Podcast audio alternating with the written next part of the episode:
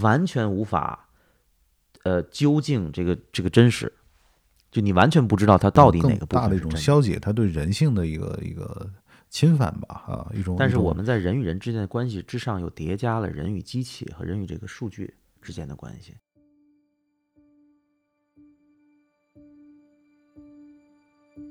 我觉得他在遏制个体的反思，对，但我的问题是，就是说这有什么不好吗？你凭什么就你们少数人、少数精英掌握着这个舆论？那就可以啊，你不需要有一个完整的社会嘛？就大家越来越所谓分崩离析，就大家就活在自己的世界好了，然后再互相吵来吵去，这个就永远无法，大家对对于什么是人这个定义又又开始区分了。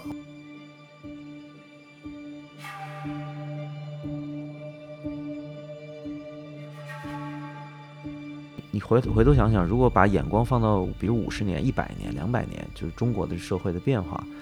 那它毕竟是一代一代人的这个底色构成的，就是他的童年。换句话说，就是一代一代人的童年构成的。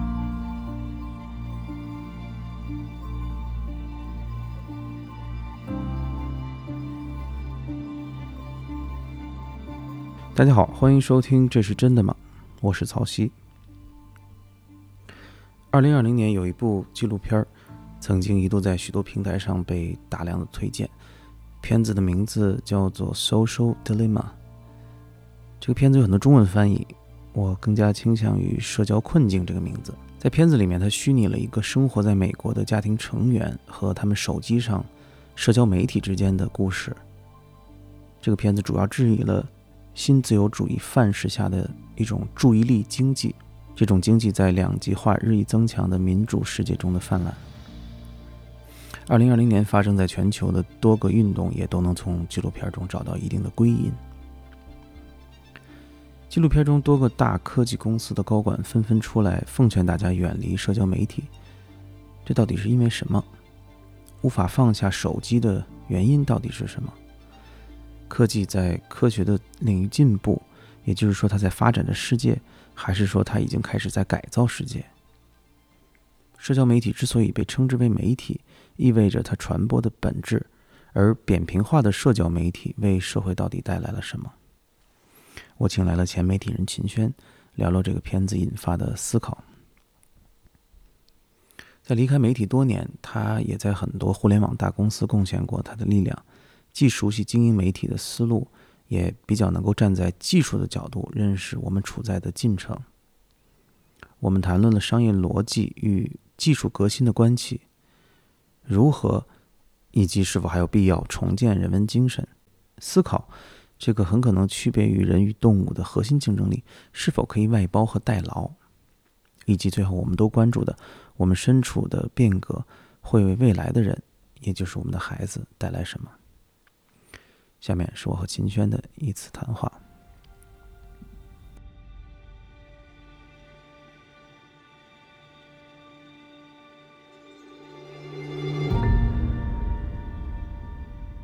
我一我我看完了之后，我会问自己：天呐，你还是要保持一定的冷静。他说的也未必都对啊。嗯嗯。呃，所以他其实对我是一个挺大的一个，就我觉得他说的真合理啊。尤其那些人，这种什么 Facebook 的首席增长前首席增长官，这种对吧？什么这种谷歌的这种，就完全是就决定有决定权的全拍板的那些人出来说话。嗯。呃。我还是给我很震撼的，啊！但是他讲那个故事是为了就是刻意的要把这个事情就是线性的把它讲出来嘛，啊，呃，里里这个也蛮好玩的啊。然后直觉上我肯定是呃很相信这个事儿，我我也会盯着他们那个网站，我也给他们那个网站留了我的邮件，嗯，呃，我会持续的跟那个跟进，因为我觉得当下这个时代。跟一百年前比起来，一个最大的差别就在于，就虽然那时候技术也也是，比如从这种电缆到无线电到汽车，对吧？这些呃人的时空在扩大，但确实那些是工具性的。而现在这个事情，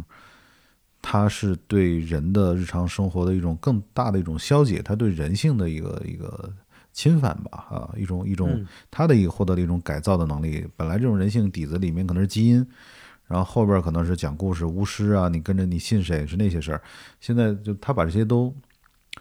标准化、量化了、扁平化了，就数据化了啊，就事儿就不是那么不是那么个事儿了啊。就我觉得这是人类社会面临的一个挺让我震撼的一个一个很让我担心的一个挑战，而且它会影响到我怎么样去教育孩子，我选择他去考虑他的未来会遇到什么事儿，由此而为这个做准备啊。嗯，你你担心的是具体是什么呢？我担心的就是具体的最直接的，比如说人对于日常生活里面的，就像你刚才提到那些细节视而不见了，然后对于什么是真假这个不在乎了。这是我我所面前，包括我从事现在这个工作，也是让我有点紧张和沮丧的啊。就是我发现现在人不是那么在乎那些事儿啊。然后再加上一点，就是就是在本来就是我们刚才提到的人的这种社会空间里面，就就就很缺少人应该如何去去爱别人、去关心别人、去分享同情心、同理心这些东西。那可能就在异化，甚至以心理上，我觉得是有影响的。因为这些年的青少年的抑郁数、抑郁症的数据，不光在美国出现，在中国也出现，对吧？那那将来我的孩子他要长成什么样子？他受这些影响，那么对他来说，这个还是个太恐怖的事儿。嗯，因为这就是在嗑药嘛，啊，就那些社交媒体啊。因为你是社交媒体还有这些应用的使用者，嗯。然后这个使用者本身就会带来了一些比较主观的判断，嗯，比如说他给我带来优势或者嗯这个快感的时候，我就会认为这个技术相对来说没有什么不好啊，在于你驾驭它。比如我经常说，你驾驭它就好了嘛。嗯，当它给我带来很多痛苦的时候，嗯，我就认为是这个技术本身不好。这个我自己反观自己，我感觉是实际上是丢失了一个对自我的一个。影响就是你的成瘾性是完全附着在一个数字或者一个技术上的，它不是某个人。嗯，而你刚才咱们聊的这些这么多的内容，它其实是附着在一些，比如说人啊、社群啊，嗯，就小孩生长，它附着在依恋在这个父母身边，还有父母身边的朋友，还有他们的这些孩子们。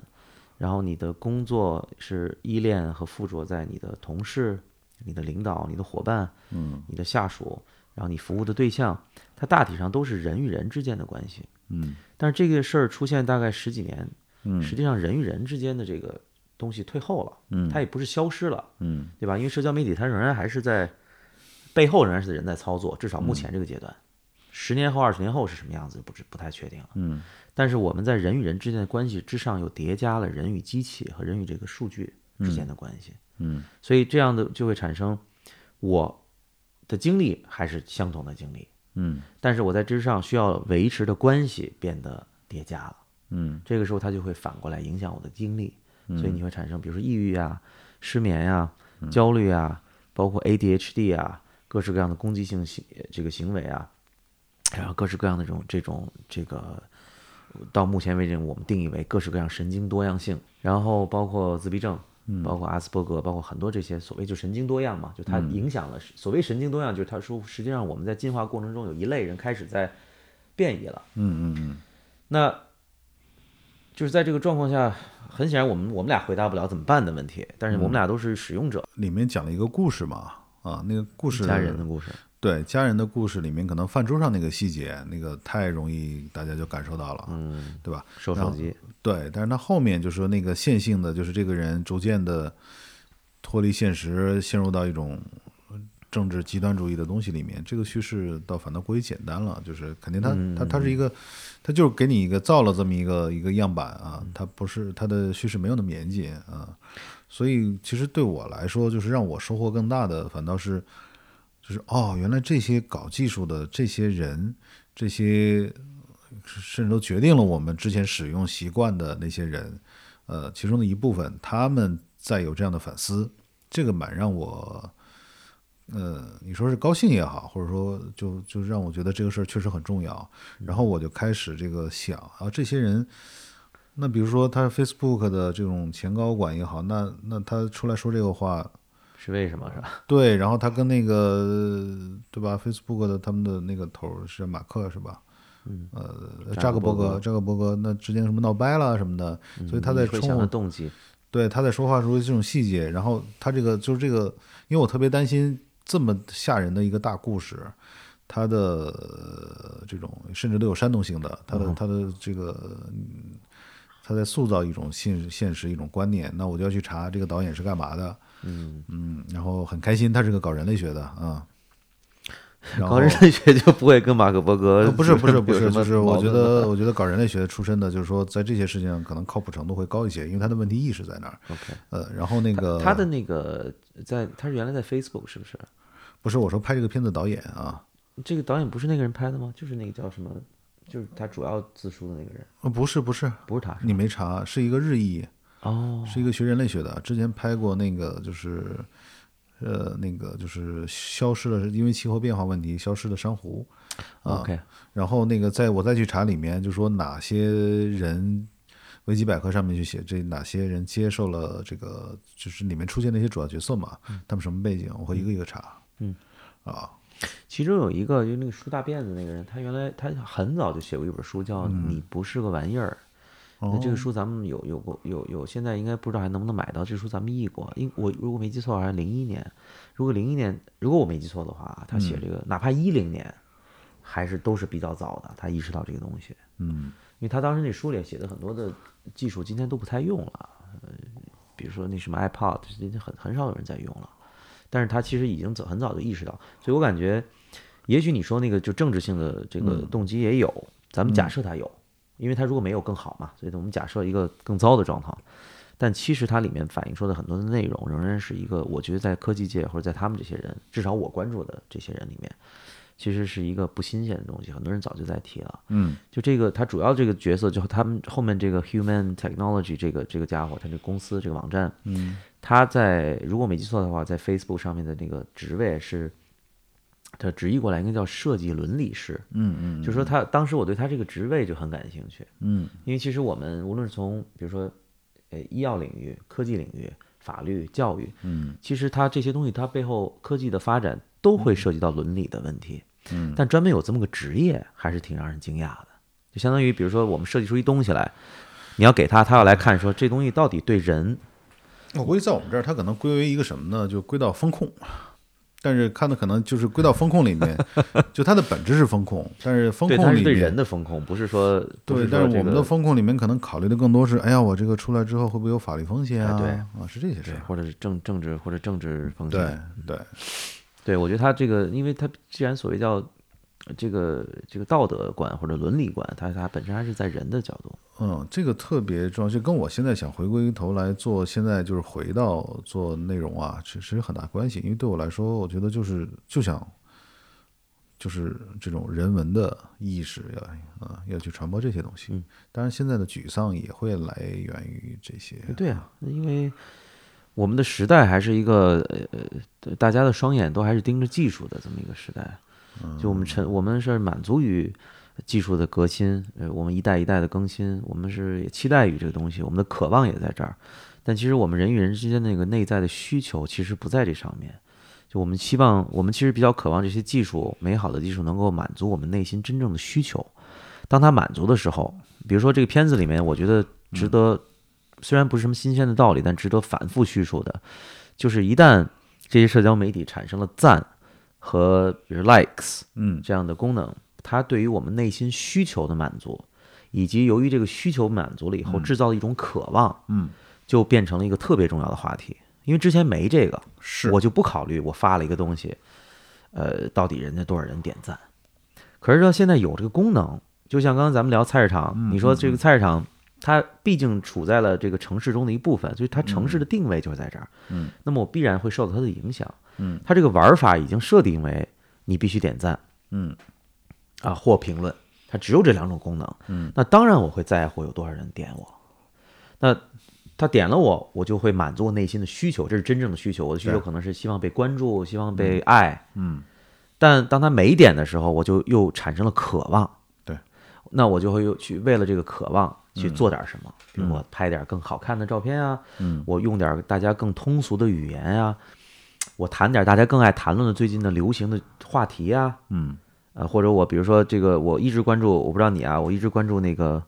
微信里面不是有这个广告吗？嗯，我就特爱看那个广告底下大家的留言。嗯嗯。我就想什么人会愿意在那儿留言？因为你并没有一个对象，嗯，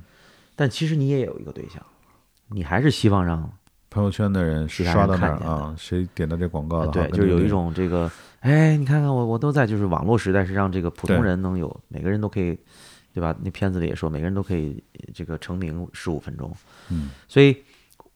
所以在这个角度上，他人的那个渴望和机器的给你设定的游戏规则就被纠结在一起了。嗯他就很难被分辨清楚了。所以你刚才说为什么人分辨不清？那个故事里的那个小男孩儿，嗯嗯嗯，就是说这个不是他能主导的东西。他读再多书，他也上学，他也受教育，他家里也有姐姐，嗯就是他他他不是他能够掌握的，因为游戏规则被设定在这儿了。那无论说这个人这些人背后有没有什么政治主张，跟谁有什么矛盾，其实我感觉这个东西是应该被大家谈论的，就它必然存在，它必然影响你。那当它影响你的时候，你就要去做出点改变。那当然，改变很可能意味着你需要去买伊隆马斯克造的手机了，你不买这个苹果的手机了，很可能是是这个原因啊。但它仍然，我相信这这轮技术出现以后，我觉得至少会提供一个可能，什么样的可能？就是说也有可能选择，比如他这个故事里提到的，比如说早上可以给你自动显示不出来这个社交媒体，这是他现在在研制的东西嘛？这个从软件就可以搞定啊。啊，对啊，就是说他设计这样一个手机或这样一个操作程序，那么就会有一部分人去去买它，那就跟有一部分人买三星，一部分买华为，一部分买苹果，而不是只有一个华为或只有一个苹果。那么你你当你看到有不同人使用不同的，无论是 App 还是程序也好，它至少多样嘛。嗯，我现在这样来解决这个问题啊，可能成本会更低一些。就是说，呃，两步，一个是你用两个手机，为什么？因为就是一个手机，就是当你在，呃，就社交媒体是需要的，它有它的工具性，很强大的工具性。这个工具性，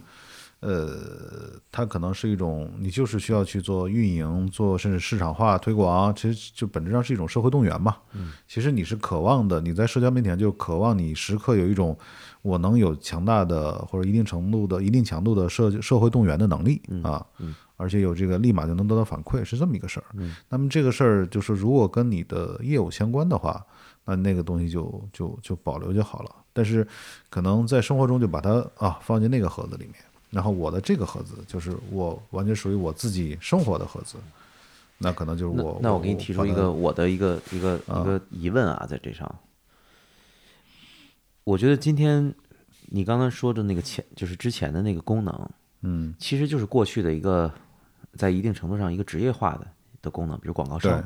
比如说媒体。嗯但我感觉社交媒体最大的一个差别和那个就是它是一个个人化的东西。比如说秦轩，你有一个个人的社交媒体，其实你利用这个个人的社交媒体做那些过去职业化的东西，比如说推广、吸引关注，像你说的，去制造这个社会动员。然后你的另外一部手机，可能我跟你另外一部手机聊的就是别的事儿，聊聊球啊，聊干嘛的。但其实这个仍然影响秦轩的这个身份，嗯，因为他是一个个体身份，他不是某个机构在做这个事儿了，还不是不是吗？对，因为这个曹老师没有做过运营，嗯因为这套游戏规则啊，它后面是啥？不是说我我以个体的身份也好，我一个机构身份也好，我需要完成的任务是什么？是要在有限的时间，一步一步的完成固定的步骤，进行什么拉新、留存、转化，然后再扩散、再拉新。你可以把它理解为，就我不断在发小广告，然后再等人回电话，那么它就会有什么结构性的变化，就是我需要有反馈，而且在快速的就能有反馈，所以会有用户增长。今天涨几个粉，明天涨几个粉，看起来是有价值的。但是这个事情会屏蔽掉什么呢？就是如果我是完全说以个人化的，OK，那我需要我想说什么说什么，我我自己去怎么样处理这些信息，我经过了深入的几次、多次的反思。这么一个过程，说出了符合我自己对世界的看法或对这个事情的看法时候，我再去说，对不起，你竞争不过那些真正做专业运营的人，嗯你晚了，你慢了，嗯，而且这样的人一定是边缘化的，就大部分是为了我获得的是我我我我的社会动员能力来源于什么？我能快速让很多人爽到，嗯我快速的给出一个非常极端的一个新颖的或者一个异化的观点，一个夸张的一个修辞什么的，然后快速的就会有人点赞或者快速有人骂，然后我的活跃度就会变高。我会跟这些数打交道，关注这些数字的变化，多少人今天点赞了，明天谁不点赞了，而不是关注说我自己的这个想法，我是不是把它完整的、逻辑性强的说出来。而且在那个社交媒体是一个非常快速，你可能发一张图，你可能只能一一百四十四个字啊，你去写一个长文。我我的意思倒不是这个，我的意思就是说它是一个模糊化的东西，就是说我相信很多这些，比如说明星啊，或者说大 V 啊。它很多的是公司运营的，对，它只是公司在代替，就是它是是个形象的问题。嗯，我知道你个体一样的，但是你会被，抱歉我打断你啊，这个因为我我强调就是它这个运营，你潜意识里面你会有一个运营的意识在里面，潜意识里面。这是我说的问题啊，我我我反而认为问题就是它是模糊性的。假设比如说。这个这个姚晨，嗯，呃，他有几几几千万粉丝，嗯，但是姚晨假设啊，咱不知道姚晨后面有个公司在帮他运营这个东西，当然，就是说他也能发，他想发也能发，但有一些东西是不是说他想发的，必须是公司要求你发，你必须得发的，有个洗发水你你得发，我理解这背后的一个游戏规则，我理解，但我想说这里面制造的问题是姚晨对于姚晨这个身份的模糊感，我知道在一定程度上他能分辨，但。公众不见得能分辨，呃，你理解我意思？就是过去如果说是某，如果说是这个海飞丝做了一个广告，你知道这是海飞丝为了卖这个海飞丝的洗发水做的广告，你是知道的。对。但现在是姚晨就是随随便便的发了一个姚晨的照片，然后头发湿漉漉的，说：“哎呀，今天换了一个，从来没有想到海飞丝这么好用，哎，挺好的。”看似是一个普通的一个东西，但它其实是公司行为。它一定是公司行为。对，然后一定它就会造成公众对于姚晨的这个身份的模糊性。你你理解我意思？就是它是个人化的。但是所有的明星来做广告，不都是个人化的吗？差别就在于，如果我意识到这是明星在做广告啊，比如说我在电视里看见唐国强老师在电视里，你能看见他，嗯，我明明知道这是广告，但如果这仅仅只是某人的社交媒体，无意间发了这么一个，至少给公众制造的印象，无意间发了这么一个消息。你能分辨，因为你是媒体人；我能分辨，因为我可能老思考这个问题。但你能保证一百万人里面，大多数人都能分辨吗？这就是那个纪录片里面那个小男孩经历的。我知道他有点是，嗯，简化了，但是这个事儿实际上是存在的，并且大面积的存在，包括上礼拜在美国发生的事情。就是说，只有少部分人可以分辨这个个人化的表达和他背后的政治或商业的表达之间的那个非常非常模糊的边界。越来越少的人能分辨这个边界。哦，我明白你的意思了。对，但是实际上从它内部的运转的规则啊，嗯，你就把它分得很清的。我知道，你都不用分得很清，就它都是表演。对，但公众不见得分得清。呃，公众呃就是。嗯，公众不见得分得清。你如果唐国强举了一个这个这个什么喝了一个什么药，公众绝对是能分清的。我懂你意思。当然，你也可以争论说，因为那个广告进入人类社会时间长嘛。但我我认为其实不是。其实你刚才也说了嘛，它跟这个技术本身的呃特质有关。嗯，等于是他把它打造成了一个就看起来像真实的，对，但实际上它的本质它一定不是真实的，知道吧？对，它一定是表演性。但很多人不见得分辨得了。我我我争论的就是这个东西，就是说我是一个美国的这个生活在美国中部的假设啊，我是美国中部的一个白人，我就在在一个当地的印度工厂工作，我每小时大概挣十二块钱，嗯，我就看着我对面的那个印度的老板不顺眼，嗯，我就怎么着都觉得这个老板，嗯，这个肤色。然后他挣那么多钱，挣他妈好几个亿，嗯，我就挣这十二块钱，我吃个麦当劳每天，嗯，我的小孩上一公立学校，一天到晚打架，也接受不了很好的教育，嗯，然后突然有一天我在 Facebook Facebook 上面刷到了一个信息，嗯，说国会山有一个什么，我们要争夺回，我们要抢回我们的国会，因为这国会不再代表我了，嗯，我怎么就觉得我要参加这个东西，嗯，然后川普发了一个什么东西，是超越国，让川普说我是超越这个国会，跟国会没关系，是我个人的账号，我叫 Donald J. Trump。他都不是叫这个 POTUS，嗯嗯，他都没用这个美国的这个这个公共的号，给了我一种，你看，因为川普反这些呃呃建制派，嗯，他能超越这些建制派，于是他给了我一种很个人的一种亲近感，嗯，然后这个时候我就想，哎，那他肯定有道理，那他肯定有道理，因为他不是建制，他不是民主党，所以他完全是混淆的，你知道，他完全背后是一种完全含混的，不是逻辑性的。他不是说想好了我要去干嘛干嘛的。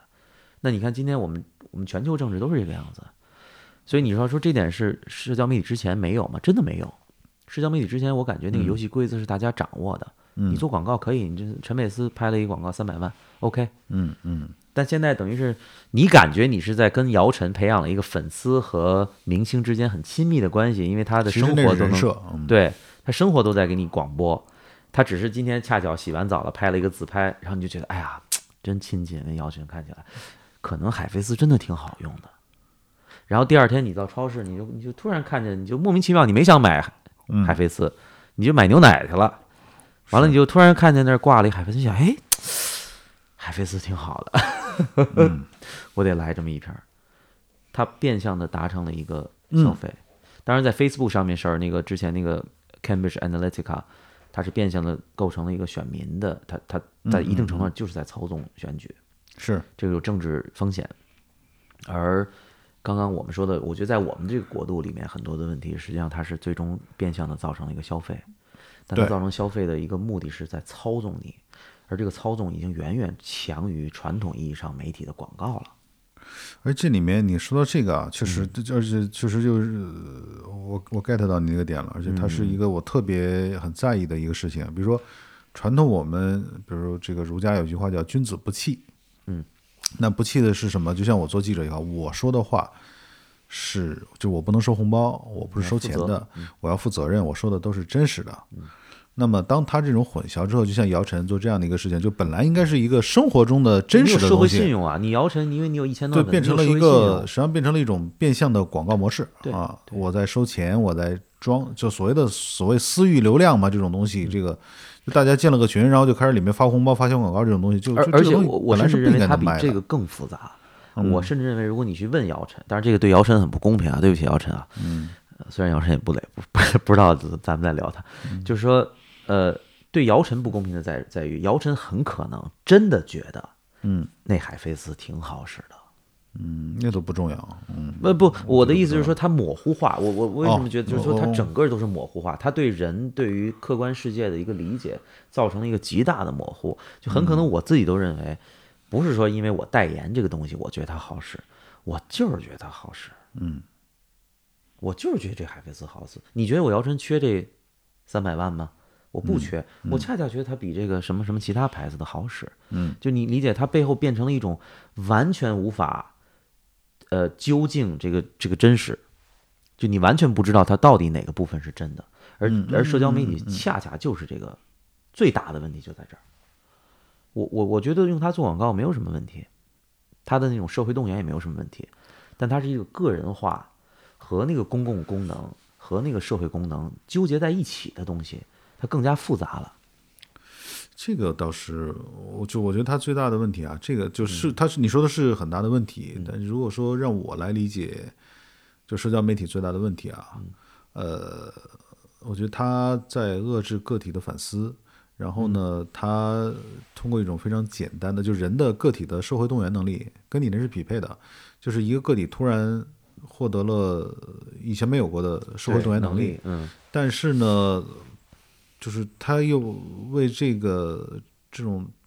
就过去人可能需要想一想或怎么样的，你印在报纸上那事儿，你错个字很很麻烦的事儿。对，呃，现在是很轻易的，而且它的频次很高，非常有我刚才说的这种运营的意识。他看数，看那些东西，而不是说这个东西真的假的，它是否有灵魂，我我是不是能够让人家信众，那些可能都没有那么重要了啊。对，因为它太快就就要改变嘛，它马上就有其他东西叠加上来嗯对了。对，就是他在那么样一个一个舆论场里面玩儿，嗯，那么这个是很可怕的，因为这个过程中就就很难去搭建，呃，一个所谓的这道提到公共的一个概念了，公共共识的建立。社交媒体最大的对传统媒体最大的威胁也在这儿，就传统媒体那时候我们在说啊言论自由，那是因为在言论自由的前提下，就是说。保持言论自由，每个人都可以发言，在公共领域发言。但是对不起，你这个发言的话语权不平等，并不是说你的发言就可以呃上报纸，就可以成为大家公共建构起来的共识的一部分。嗯，那我我作为媒体，我我可以我可以筛选的，我约你当作者，我不约你当作者，对吧？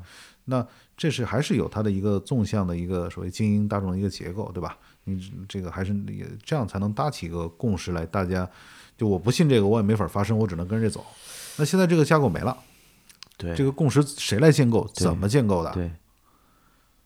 这个东说一榔头，西说一榔头，而且这群人相信那个世界，这群人相信那个世界，大家之间没有也也没办法交流。原来是可能也没办法交流，但是原来大家都对不起，你们都在下面的，这个浮在冰水面上面的是是几家代表性的媒体。但是你看啊，很多人会批评你这种观念啊，就认为你这是精英的观念。呃，你这为什么老百姓就不能说话呢？为什么老百姓就不能评论呢？凭什么就是得你们这些新闻编辑室，对吧？凭什么就《纽约时报》才能评论呢？你怎么回答这个？我觉得回答这个问题是这样的，就是说，我们既然说是建立起一个所谓的我们承认有社会这个概念，这个社会不是说我自己有一小世界，你有一小世界，对吧？它是要搭出来的。嗯嗯。那么，大社会当然有很多的规则。呃，商业的、法律的，甚至权利的这些大家共识的，但还有一些就是所谓的日常的信息流动，大家通过这个就是像新闻一样的，哎，这儿出事了，哪儿那口零件坏了，大家修一修，然后，然然后大家磨合，形成一个所谓的共识。所谓的共识，并不是说所有人都认同的东西，而是所有人都。嗯，认为这个是主流意见，就我得跟着他走。嗯，有指向性的，有对有指向性的，这个是所谓的一个社社会共识。而因为这个社会共识，才是我们认为我们活在同步在同一个社会时空，也就我们在一个世界。所以每天看报纸是为了刷，为了为了刷新自己的这些这些观点。而现在这个就是就纯娱乐啊，就是为了啊爽一下。但是看完之后，说我记住啥了？我啥也没记住。我觉得这是现在的事儿。对，但我的问题是，就是说这有什么不好吗？你凭什么就你们少数人、少数精英掌握着这个舆论？那就可以啊，你不需要有一个完整的社会嘛？就大家越来越所谓分崩离析，就大家就活在自己的世界好了，然后再互相吵来吵去，这个就永远无法。大家对对于什么是人这个定义又又开始区分了。我觉得就甚至都可以，可能就是你像在前前现代社会再很古，就是人的本性里面，我们看人类学案例有这样的，就是哦，这个岛我们称之为人，岛外来的。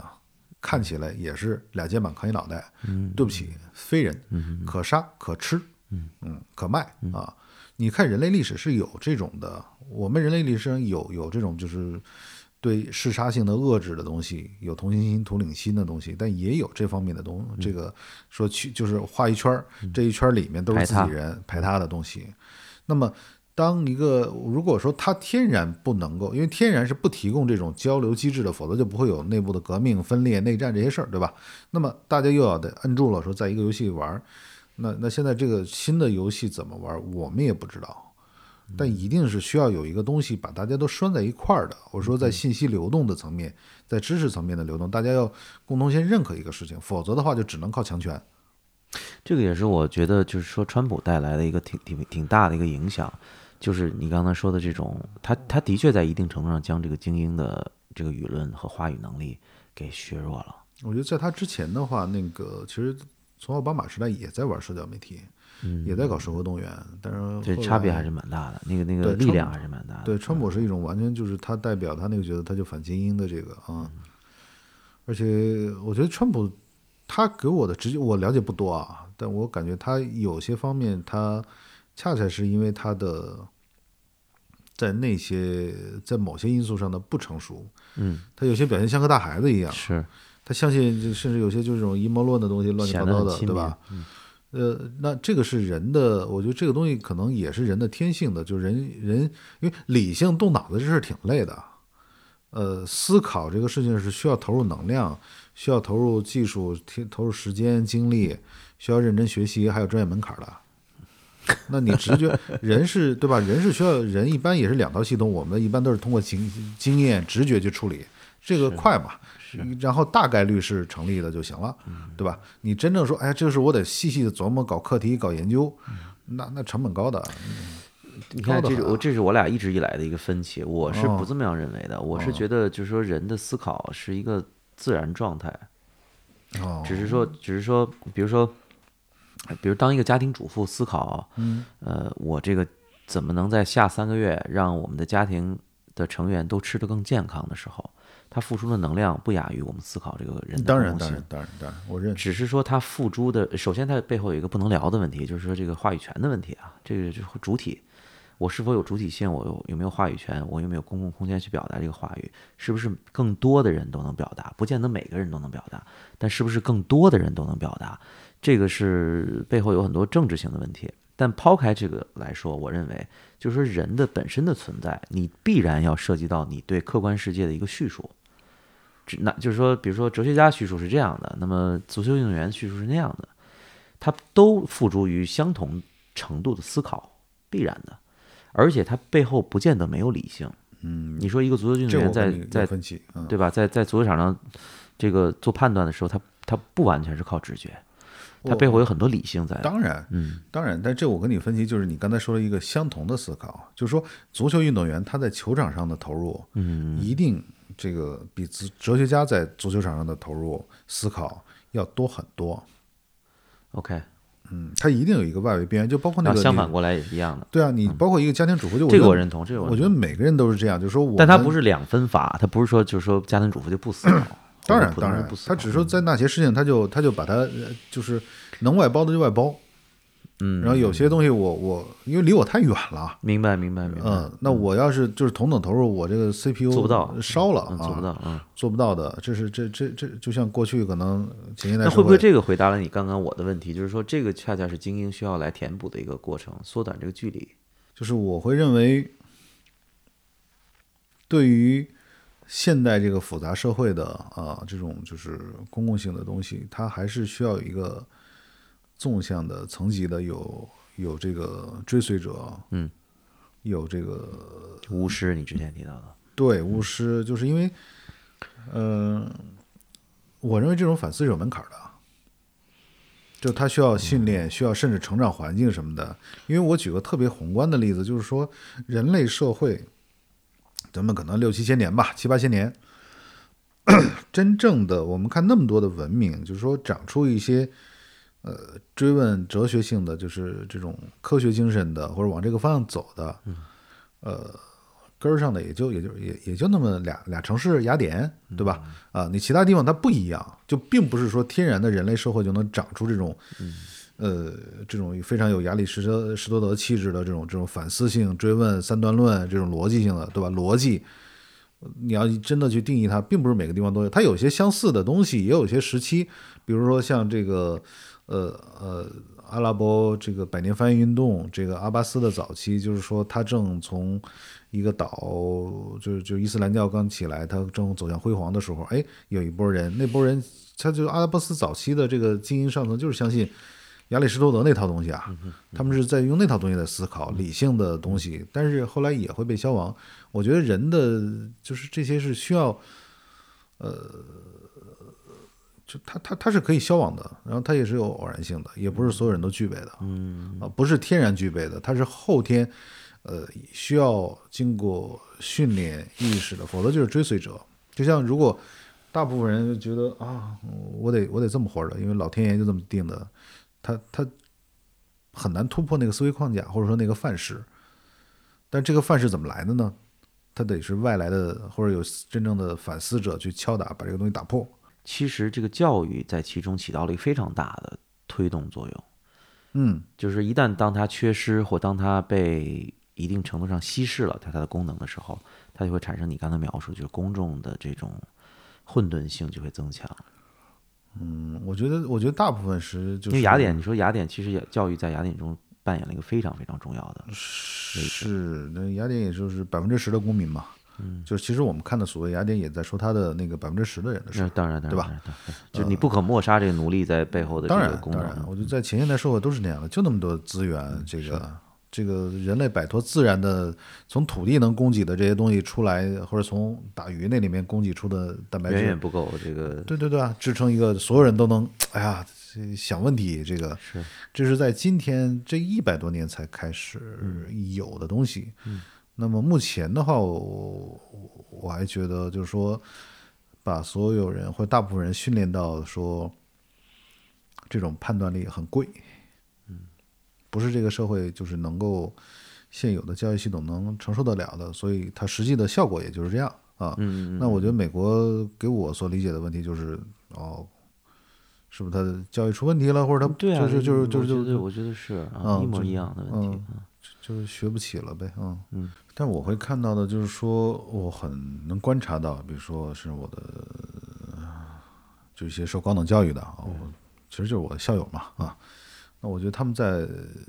在自己的专业领域，当然非常非常，呃，在这个国家算很可以的啊，但是在社会的判断力上面，是我我觉得就很多都还处在就是说没有从高中课本里面走出来的嗯这个阶段是，这个这个啊，这个是我试图，就是说我刚才说那个，其实就是想试图去追问为啥。为什么会这样？对，明白他。他可以在他的领域里面，就是逻辑性那么严谨啊，去这个给你讲清楚，嗯去去做判断。但是在这些领域，他这他的很有相当有一些人吧，这个我我给你分享一下我的看法，就是火车站你这说书的没区别啊。我给你分享一下我的看法，嗯因为我是我我我我做基础教育，嗯我感觉这个是一个很大程度是基础教育的问题。嗯就是说，当你到了涉及到高等教育的时候，高等教育本身是分层的，就是你一定要专。这个我这是毫无疑你说的。基础教育是指什么？一种通识感是吗？呃，基础教育就是说，对于一个人的成长，他的一个底色是什么？嗯嗯嗯就是不同的政权、不同的国家、不同的政治，它它不同的社会，嗯它会有一个定义。嗯哪怕这个定义是随机产生的，它其实也有。嗯那比如说，可能我们更相信的一套一个基本的人的底色，就是他对自我有一个觉察，嗯。对他人有一个觉察，他有一个明确的自我与他人的一个边界，嗯。和自我与他人的一个相对融合的一个一个空间感。嗯，就他对自我是有个认识的，至少在我作为一个父亲看来，这是人的一个底色。在这之上，你 呃，你是一个修自行车的，你是一个搞股票的，你是一个哲学家，这都无所谓。嗯，呃，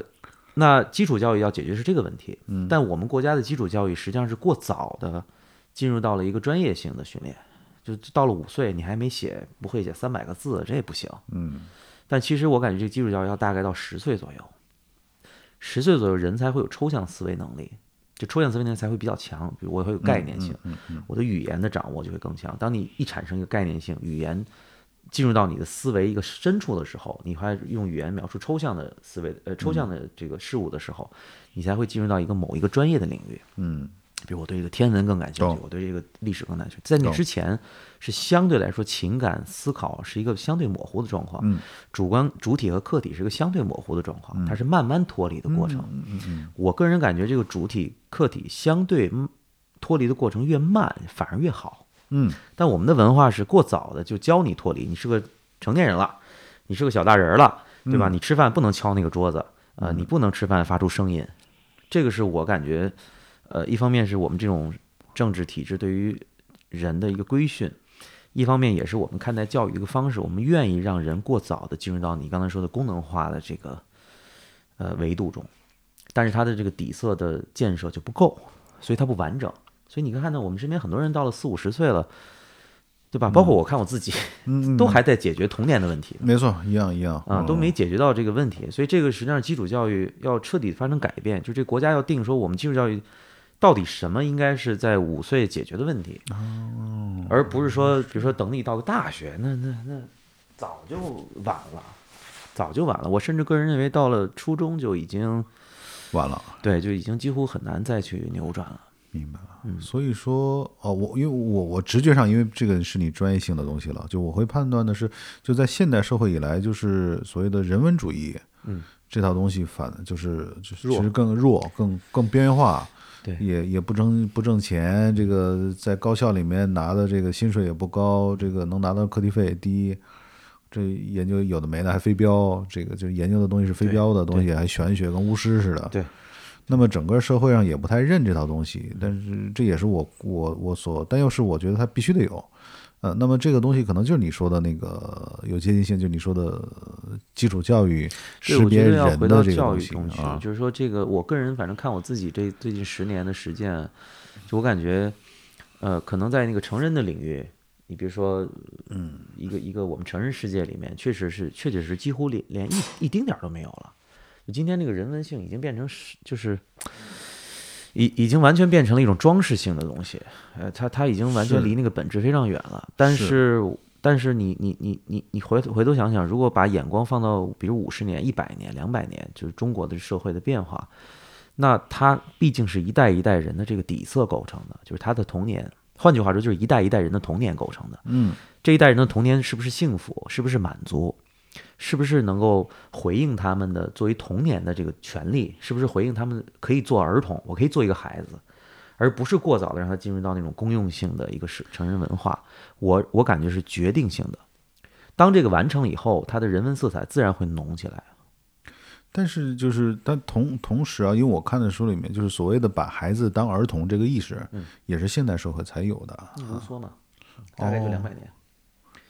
大概就两百年。就是卢梭谈了那么多，其实其实我最近又重新读艾米尔，我觉得。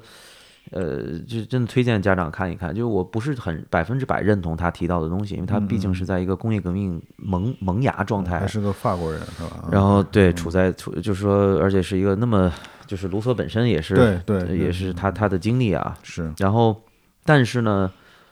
从那个速度上来讲，因为刚才我们其实提到很多东西就是速度嘛，就今天要要以五 G 六 G 一定要快，嗯，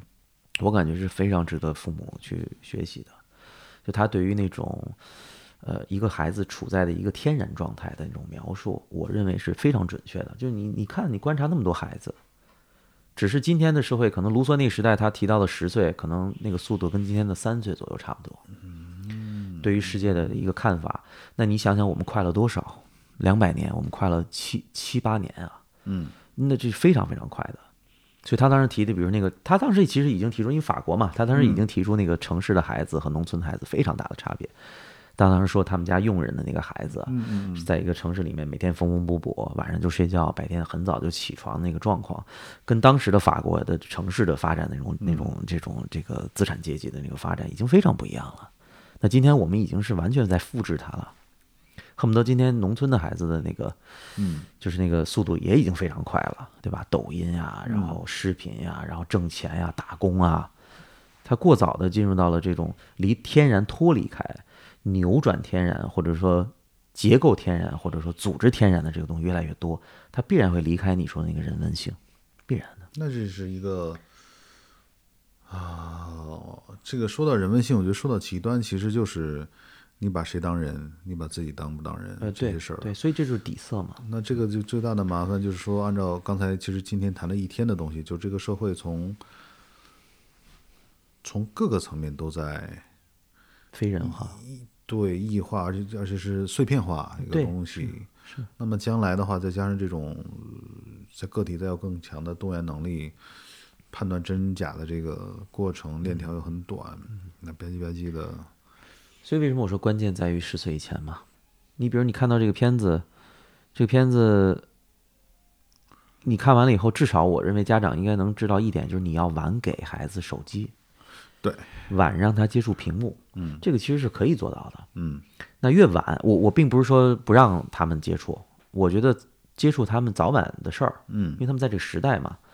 但是我觉得越晚越越越慢一点，呃，接触到这么速度快的。一种生活方式是越好的，嗯，那他就是为什么我就说一切刚刚我们谈论的问题，它很可能很大程度上和基础教育有关。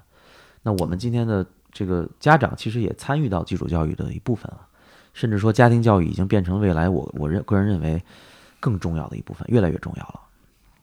那如果这么说，其实我都觉得我现在做的事情跟我所期许自己要做的事儿。都没什么太多关系了，嗯，有可能。我甚至认为未来，我我我有一个算是个野心吧，我就是觉得，呃，因为家庭教育是一个公众能够理解的词啊，嗯，但其实我我不是特别愿意用这个词，我其实就认为，就是如果你决定要孩子，呃，你大概从这个孩子出生到他十岁左右，你是必须要参与到教育的，嗯嗯，就你要研究教育，你要去读这些书。你要去参与到收身边的教育，这个其实是有一些，比如海外一些华德福啊，嗯，一些教育中能能保存到，就是社区性，就是说你开始处在了你你至少得为学校，对吧？就比如咱们这波人里开始为这个，比如说某些学校啊开始做的事儿，这是必须要经历的。然后你大概到了五六年左右，比如说孩子成熟了，上小学了，小学高端了，你开始慢慢退回到你自己的工作岗位中。我认为这几乎是一个职业性的东西。这个我今天上午跟那个朋友还在聊这个事情，就说我心里的期许也是，就是到十岁，因为这时候就是以语我上学学的语言学啊，或者自己的成长经验，就是说这是他的个体的一个算是一个能有一定的抵抗力或者一个相对成熟的一个东西，定型的一个点儿。基础打打完了嘛，嗯。那如果这么说，哦，对，还说一下，昨天我看那个我的另外一个冲动是，我我有一个非常强烈的冲动，就是我不要再做这个内容的媒，呃，这种社交媒体，呃，也不是，就是我不愿意再做内容 app，我甚至都不想开公众号，就是我想应该去回归到做一个杂志，对。这个我认为现在是回来的，我不知道你，比如说关不主关，其实像单独啊、读库啊，读库已经做了十五六年了。你看读库就可以，比如做一个，原来我昨天会想到，他是不是读库要做一个少年读库？它本身没有吗？我不知道啊，啊，它可能在往这个方向在走。三三联有，三联今年做了一个少年，我知道。其实就是说这个东西，而且我看了看，我感觉还是不错的，就是至少从选题啊，可能这个丰富性，我觉得还差点啊。就是我我感觉好像那个主编挺累的，写了好多文章，就是可能大你你你想想我们小时候。对吧？孙敬修爷爷给你讲故事，你上这个北京音乐厅，这这个这个就是就是李伯伦随便就给你指挥，你至少要接触到，就是说一个我认为成熟点的社会，是这些社会的精英为孩子多做点事儿，这个是成熟点的社会。现在我们这社会妈的是是是这个，对吧？就是恨不得是最差的一帮人跟孩子在一块儿去工作，这不行。那，你刚才说那还是有点那个北京的一个特权的。那没办法，我在这，我在这里做成长，那真的是这个。